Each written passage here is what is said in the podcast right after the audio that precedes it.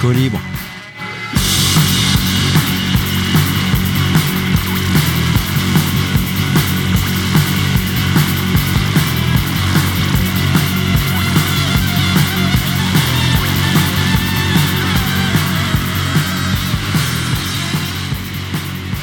Nous voilà, nous voilà. Bonjour à tous, bonjour à tous. Vous êtes toujours sur le 107.3 de Radio Alpa pour une émission intitulée Radicaux Libre, dont les cinq derniers opus sont euh, disponibles sur la page de l'émission Radicaux Libre sur le site radioalpa.com.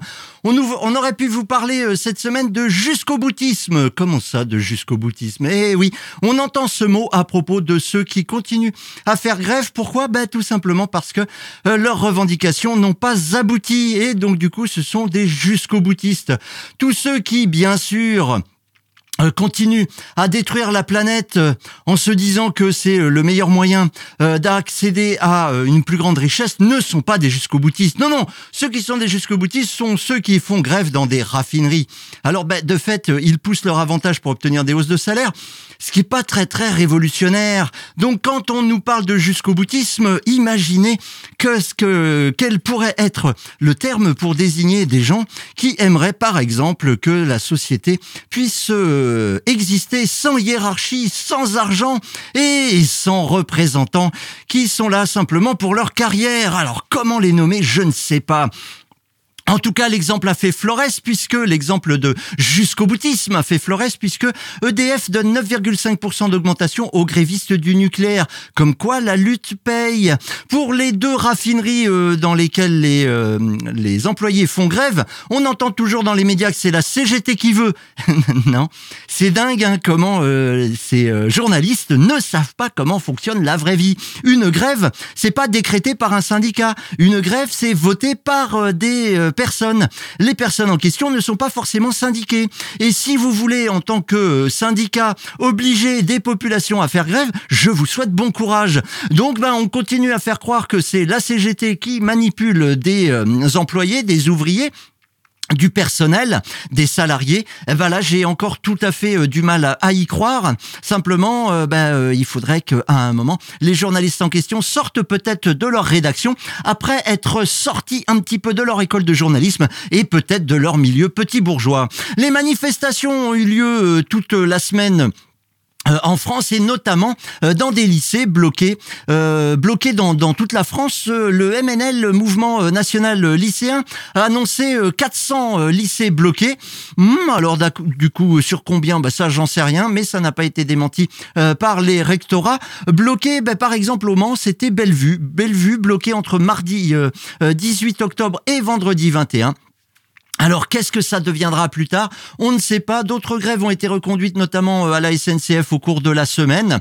Euh, ben, de nouveaux appels pour la fin octobre et en novembre. Eh, on vous tient au courant de la fronde qui gronde. On aurait pu vous parler de récupération politique, c'est beaucoup moins drôle. Une enfant, oui, parce que c'est quand même drôle de voir les journalistes s'embourber dans leur vocabulaire qui ne correspond pas du tout à la réalité. Mais là, hmm, c'est beaucoup moins drôle. Une enfant tuée par une femme qui a des problèmes psy, mais cette femme fait l'objet d'une obligation à quitter le territoire français car elle est algérienne en situation irrégulière.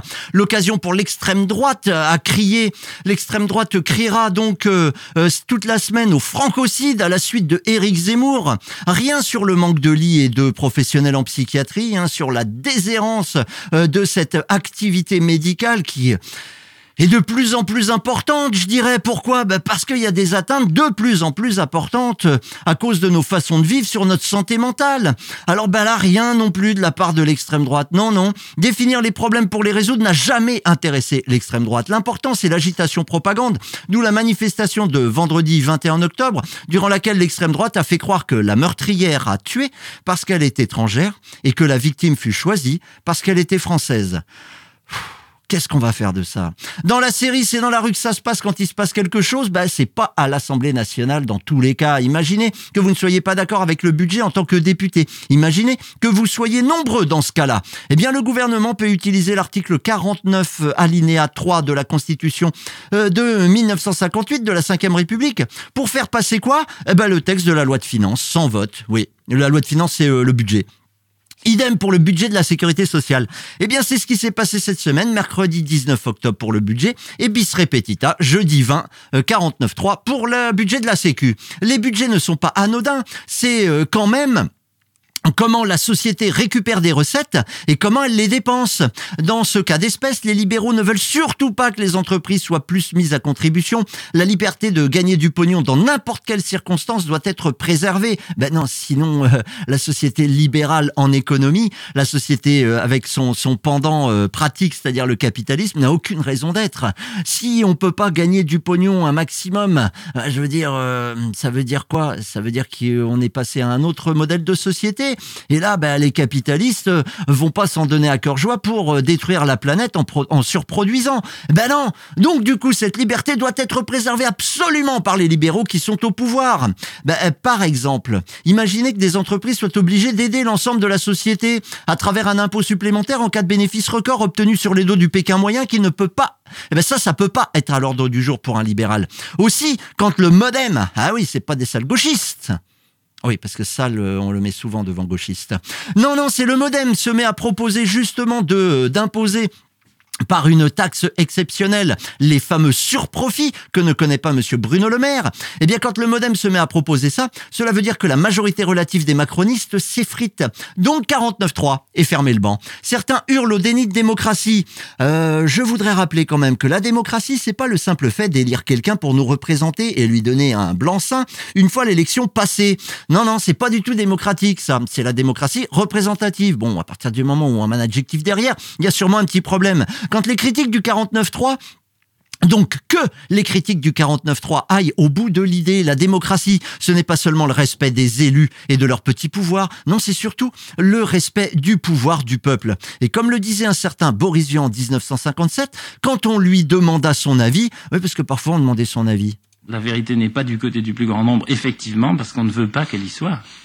Le jour où le plus grand nombre sera à même, par sa culture et ses connaissances, de choisir lui-même sa vérité, il y a peu de chances pour qu'il se trompe. Eh ouais, mais ce jour-là, eh ben, ça voudra dire que c'est plus de la démocratie représentative, mais une démocratie directe. Ah bah, j'ai ajouté un adjectif. On est obligé maintenant, hein. Une démocratie, tout court. On aurait pu vous parler du recasage des vieilles gloires nationales avec la nomination de Jean Castex, ancien ministre, premier ministre, comme PDG de la RATP. Ouais, mais non. On aurait pu vous parler de la salle Barbara occupée. Des négociations ont lieu avec la mairie et la préfecture pour trouver une solution. Mais Le Mans Métropole a dans le même temps initié une procédure euh, judiciaire d'expulsion. C'est pourquoi le collectif À l'abri s'est fendu d'un communiqué de presse intitulé On n'expulse pas des personnes pour les protéger de la rue. Je cite une partie. La réquisition et l'occupation par nécessité de la salle municipale Barbara permet donc, pour un petit nombre, ce que l'État se refuse à faire malheureusement pour toutes les personnes sans abri et mal logées, c'est-à-dire fournir un hébergement inconditionnel et qui ne devrait légalement pas être conditionné par un statut administratif, avoir des papiers ou ne pas en avoir. Eh oui, les préfectures qui disent bah non non, euh, on ne loge pas euh, les euh, illégaux, euh, ce qu'on appelle les illégaux, les clandestins, en gros ceux qui n'ont pas les bons papiers, eh bien tout ça fait qu'ils sont dans l'illégalité. Je continue le communiqué de presse de, euh, du collectif À l'abri et DAL 72. En France, l'hébergement et le logement sont des droits fondamentaux. Nous sommes donc indignés et révoltés par la procédure d'expulsion mise en œuvre par Le Mans Métropole avant que des solutions satisfaisantes ne soient trouvées. Nous rappelons que s'il y a illégalité à dénoncer, euh, s'il y a une inégalité à dénoncer, ce n'est pas celle euh, de la réquisition et de l'occupation de cette salle municipale, mais bien celle de l'État qui refuse un hébergement à toutes ces personnes. Et c'est moi qui rajoute, alors c'est une obligation légale. Non à l'expulsion de la salle Barbara, hébergement digne, salubre et pérenne pour toutes les personnes refusées par le 115. Voilà, c'est signé par le collectif À l'abri et euh, le DAL 72, droit au logement 72. Si vous voulez les contacter, à l'abri riseup.net, DAL72 protonmail.com et vous pouvez vous rendre également à la salle Barbara. Euh, ils ont toujours besoin euh, de monde pour faire les permanences et besoin de monde également, euh, besoin de, matériel puisque au quotidien, eh ben il faut bien vivre là-bas sur place. Toujours besoin donc de soutien.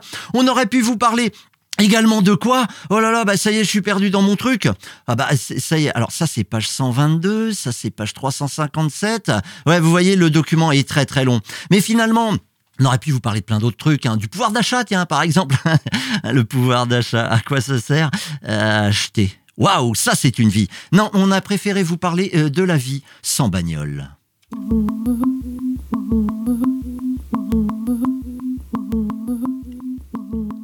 Cette semaine s'ouvrait le mondial de l'auto, un salon de présentation des dernières innovations en matière de voitures. Après 4 ans de disette pour cause de Covid, oui, puisque c'est tous les deux ans, eh ben, 2020, euh, ça n'a pas pu avoir lieu. Enfin, si, ça a eu lieu, mais pas ouvert au public.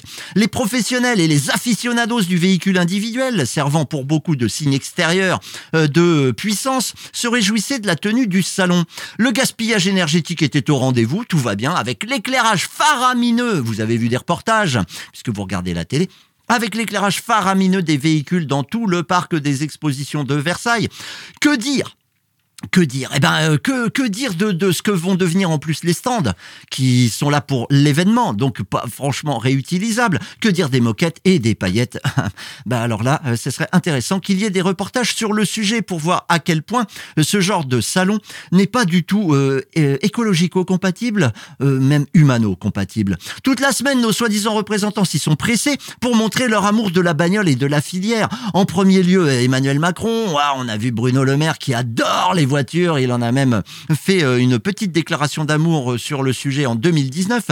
Plus d'un million de visiteurs attendus, tiens, y compris des militants d'Extinction Rébellion, qui se sont collés les mains sur des Ferrari pour dénoncer le mensonge de la voiture propre. À ce propos, un certain Carlos Tavares, PDG de PSA, devenu Stellantis depuis une fusion avec euh, d'autres marques comme Jeep par exemple, était invité sur France Info le mardi 18 octobre et il nous a refait le coup de la voiture propre. Eh oui, la voiture électrique est soi-disant propre Et tout autour euh, des euh, batteries, il y a plein d'autres trucs qui ont été produits. Comment, par quel type d'extraction, euh, comment sont payés les gens qui les ont produites, ces marchandises, etc., etc.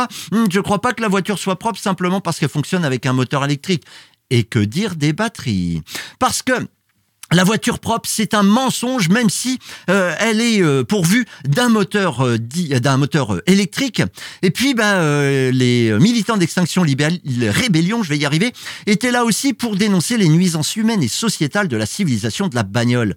Les dénonciateurs ont bien sûr été interpellés. Bah oui, on ne nuit pas impunément à la filière automobile. D'une autre manière, c'est-à-dire à travers une tribune parue dans le journal Le Monde le jeudi 20 octobre, résistance à l'agression publicitaire, le, les collectif Autostop, les Amis de la Terre, le Forum Vie Mobile, le recyclage, c'est-à-dire le réseau des ateliers vélo participatifs et solidaires, dénoncent également la mainmise de la bagnole sur nos vies. Le la tribune s'intitule Nous réclamons le droit de se déplacer sans voiture. Je lis. Le mondial de l'automobile 2022 qui se termine le 23 octobre se tient en plein milieu de débats croissants sur la légitimité de l'usage de jets privés ou des SUV. Mais plutôt que de s'enthousiasmer du spectacle des... Alors là, ils ont mis ça entre... Euh, entre guillemets, puisque euh, c'est euh, justement ce que propose la publicité pour le mondial de l'auto. Donc, mais plutôt que de s'enthousiasmer du spectacle des et là, il cite Innovation française, européenne et mondiale qui dessine une nouvelle ère de progrès et de passion. Oh, oh, oh, oh. Eh, ils vont pas bien, ces gens-là. Eh oui, le progrès, c'est d'avoir une bagnole qui va euh, peut-être encore plus vite, euh, peut-être euh, qui a plus de caméras, peut-être qui est encore plus lourde, peut-être qui est encore plus grosse. Ah, c'est ça le progrès, ouais. Et la passion, hmm, la passion des embouteillages. Eh bien, euh, les euh, auteurs de la tribune disent Nous en appelons à une remise en question du tout voiture. En effet, que notre dépendance collective à la voiture n'est ni souhaitable ni durable, nous réclamons le droit de se déplacer sans voiture. De là, ben, il cite euh, un certain nombre de difficultés. Sur le plan économique, la voiture coûte cher à la société et aux automobilistes. Ce sont nos impôts qui financent la prévention routière, la prise en charge médicale des victimes d'accidents de la route, la construction et l'entretien des chaussées et des parkings, etc. Il euh, parle également du point de vue environnemental et rappelle euh, en particulier la seule phase d'usage des voitures représente 16% des émissions de gaz à effet de serre en France. En termes de pollution, les gaz à effet de serre, je vous rappelle que c'est un phénomène parmi plein d'autres. Eh bien, 16%, euh, un de, des gaz à effet de serre qui sont émis en France le sont par le simple fait d'utiliser la voiture. Alors imaginez s'il fallait ajouter la construction, la fabrication de ces voitures. Il faut ajouter à cela, donc il le rappelle, la consommation des ressources, le pétrole, la biomasse pour les agrocarburants, les métaux rares, les matériaux et la fabrication. On continue comme ça sur le fait que, eh bien, euh, il est euh, difficile pour euh, des personnes de d'utiliser autre chose que leur voiture. Je cite des millions de personnes ont déjà envie de recourir à des mobilités alternatives, mais elles restent largement contraintes dans leur choix. La voiture est souvent le seul mode possible. Quand rouler à vélo est trop risqué pour notre sécurité et qu'aucun train ou car ne dessert notre destination. Nous pensons que les personnes qui veulent changer cet état de fait ont intérêt à unir leurs forces plutôt qu'à faire face seules à des à ces contraintes du quotidien. Ce ne sont pas les acteurs de la filière automobile ce ne sont pas à eux de dicter l'avenir des mobilités, ce qui semble pourtant se jouer au mondial de l'auto. C'est pourquoi nous appelons à la construction d'un système de mobilité complet, alternatif à la voiture, par et pour les citoyennes et citoyens, afin de répondre aux alertes scientifiques et suivre l'intérêt général. Nous pensons que la première étape consiste en un contrôle démocratique de la production automobile. Autant vous dire que ça va peut-être pas être suivi d'effet tout de suite, parce que contrôle démocratique de la production, pour un libéral, ça lui fait hérisser tous les poils du corps mm, sur le corps. Eh bien, pour euh, euh, ceux qui euh, dénoncent la mainmise du tout voiture, eh bien, il faudrait il faudrait. Ce processus doit aller de pair avec une sécurisation économique des travailleurs du secteur de l'automobile afin de permettre à ceux qui seraient affectés par ces mesures, c'est-à-dire la fin de la production euh, de voitures individuelles qui fonctionnent à l'énergie fossile ou pas d'ailleurs, eh bien, euh, afin de permettre à ceux qui seraient affectés par ces mesures de se former, de se reconvertir dans d'autres secteurs d'emploi ou de transformer leur outil de production. Ce n'est qu'à ces conditions que nous pourrons collectivement construire un système de mobilité soutenable et souhaitable. En gros, changer de modèle de déplacement pour aussi changer la société. Eh bien, c'est également ce que réclame la déroute des routes. La déroute des routes, ce sont 33 collectifs dans toute la France contre les projets routiers inutiles, mais bien rémunérateurs pour les entreprises de travaux publics, entre autres, et pour les fabricants de croissance sans intérêt. La déroute des routes. Cherchez ça, ils ont une page Facebook vous aurez plein plein d'informations. L'un de ces collectifs lutte, lutte contre le GCO. Dans les dernières nouvelles d'Alsace du 17 octobre dernier, à propos justement du GCO, le grand contournement ouest de Strasbourg, qui est l'autre nom de fait de l'autoroute A355, dont un tronçon de 24 km fut mis en service en décembre 2021, eh bien dans les dernières nouvelles d'Alsace du 17 octobre dernier, on peut lire à propos euh, de ce grand contournement ouest que depuis euh, sa mise en service, il y a des petites difficultés. Je cite.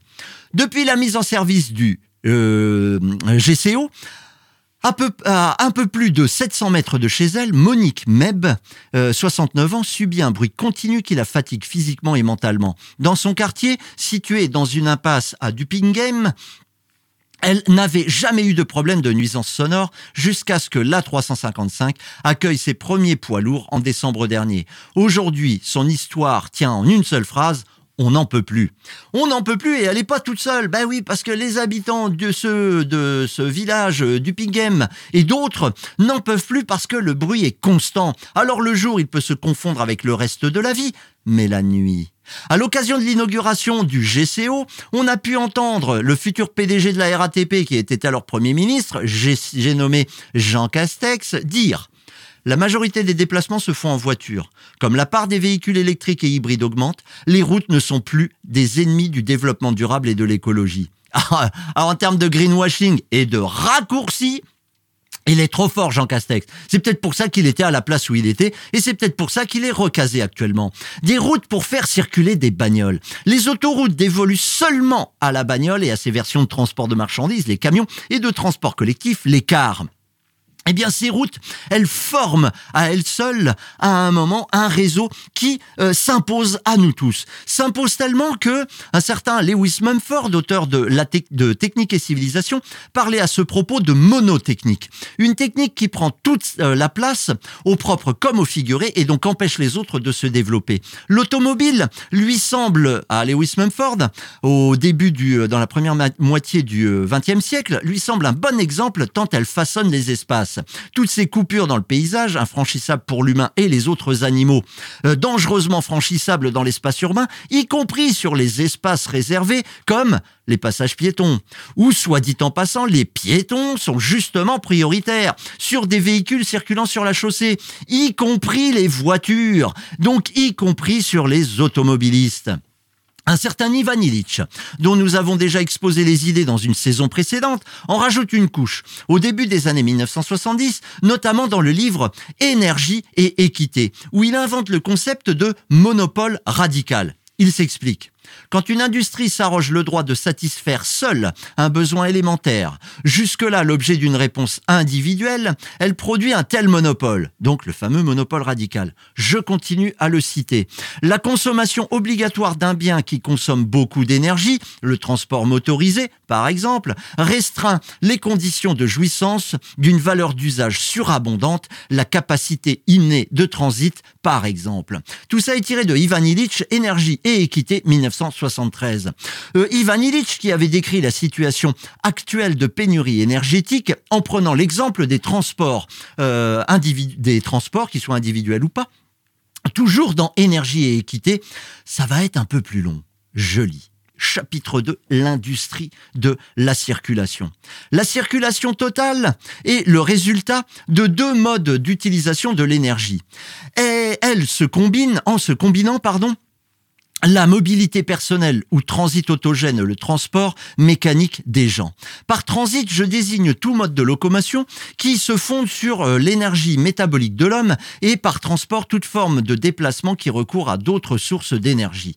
Désormais, ces sources d'énergie seront toujours des moteurs, puisque les animaux, dans un monde surpeuplé et dans la mesure où ils ne le sont pas, tels l'âne et le chameau, des mangeurs de chardon, disputent à l'homme avec acharnement leur nourriture. Enfin, je borne mon examen au déplacement des personnes à l'extérieur de leur habitation.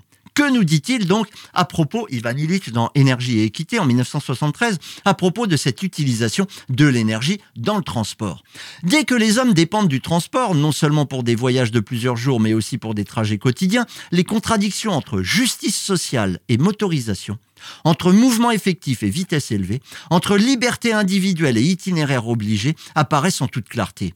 La dépendance forcée à l'égard de l'automobile dénie à une société de vivants cette mobilité dont la mécanisation des transports était le but premier. L'esclavage de la circulation commence. Vite expédié, sans cesse véhiculé, l'homme ne peut plus marcher, cheminer, vagabonder, flâner, aller à l'aventure ou en pèlerinage. Pourtant, il doit être sur pied aussi longtemps que son grand-père. Aujourd'hui, un Américain parcourt, aujourd'hui on était en 1973, parcourt en moyenne autant de kilomètres à pied que ses aïeux, mais c'est le plus souvent dans des tunnels, des couloirs sans fin, des parkings ou des grands magasins. À pied, les hommes sont plus ou moins à égalité. Ils vont spontanément à la vitesse de 4 à 6 km à l'heure. En tout lieu, et dans toute direction, dans la mesure où rien ne leur est défendu légalement ou physiquement. Améliorer cette mobilité naturelle par une nouvelle technique de transport, cela devrait lui conserver son propre degré d'efficacité et lui ajouter de nouvelles qualités. Un plus grand rayon d'action, un gain de temps, un meilleur confort, des possibilités accrues pour les handicapés. Au lieu de quoi Partout jusqu'ici, le développement de l'industrie de la circulation a eu des conséquences opposées. Dès que les machines ont consacré à chaque voyageur plus qu'une certaine puissance en chevaux vapeur, cette industrie a diminué l'égalité entre les gens, restreint leur mobilité en leur imposant un réseau d'itinéraires obligés, produit industriellement, engendré un manque de temps sans précédent. Dès que la vitesse de leur voiture dépasse un certain seuil, des gens deviennent prisonniers de la rotation quotidienne entre leur logement et leur travail. De ce fait, ce qu'il nous dit là, c'est euh, le concept qu'il a inventé, la contre-productivité. Et oui, à un, certain seuil, eh bien, l'utilisation de techniques est contre-productif.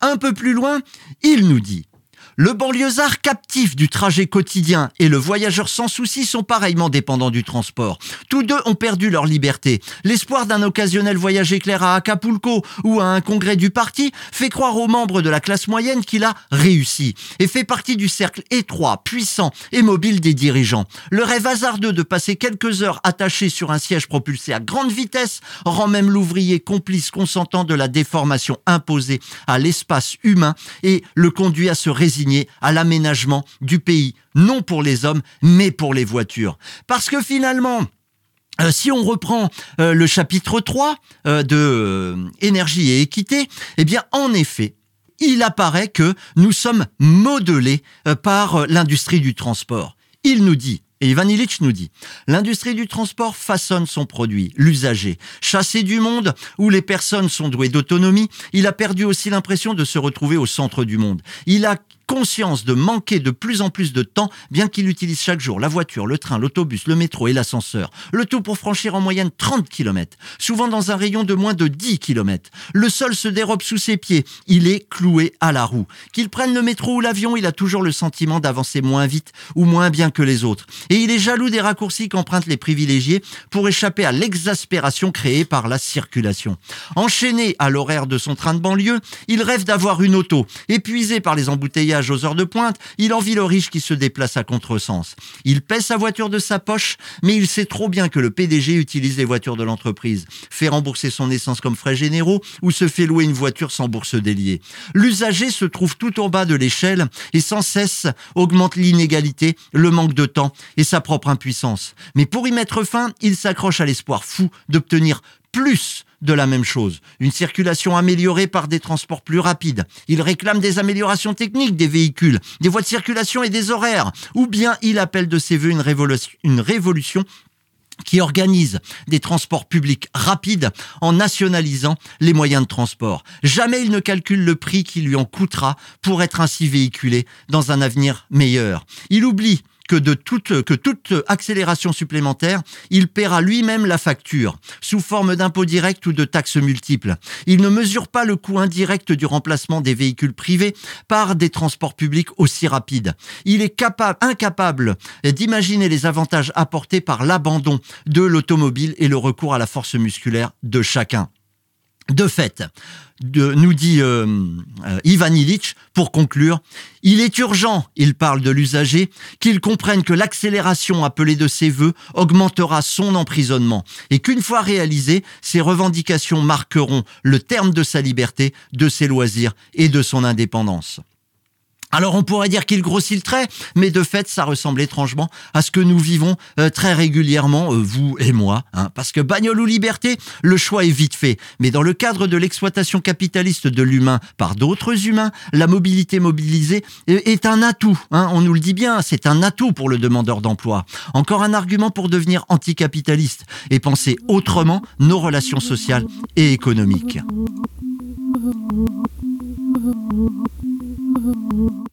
Il se passe plein de choses euh, la semaine prochaine. Euh, par exemple, euh, ben, du lien, pas des bracelets électroniques. Le collectif se réunit à la Maison des citoyennes et citoyens, place des comptes du Maine le lundi 24. Assemblée du collectif de défense du bois du Fouillé le mardi 25 octobre. Euh, ça, bah, c'est aussi, euh, bah non, c'est c'est pas à la maison des citoyennes et citoyens, parce qu'à 18h15 le mardi 25 octobre, il y a autre chose. Place des comptes du Maine à la maison des citoyens et des citoyennes, l'école itinérante des Gilets jaunes de l'Union des travailleuses et travailleurs anti-autoritaires propose une projection, l'histoire des Gilets jaunes par nous. Et puis, bah, euh, il y en a d'autres, des comme ça. Alors que vous dire? Eh ben, allez voir sur sarthe.demosphère.net, sarthe Démosphère.net pour se tenir au courant de la manière dont on peut utiliser euh, intelligemment, je dirais, ces soirées. Eh bien, en attendant euh, que euh, d'utiliser intelligemment nos soirées, nos journées et le reste de notre temps, peut-être à faire autre chose que de perdre notre temps à gagner notre vie, eh bien, je vous dis tout simplement, allez, au revoir.